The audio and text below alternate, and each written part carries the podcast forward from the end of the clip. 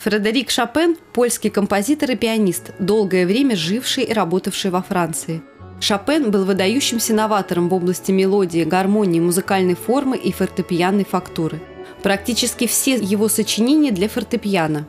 Шопен заслуженно считается гением. Его вальсы, ноктюрны, этюды и баллады поражают слушателя тонкой гармонией и всегда содержат идею, выразить которую удается лишь самым талантливым музыкантам.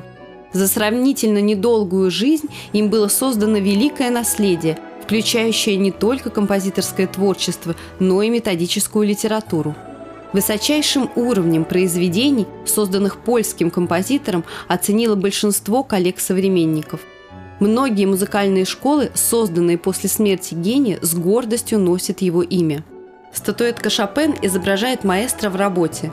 На рояле стоит чернильница с пером, чтобы во время исполнения пьесы можно было вносить коррективы в ноты.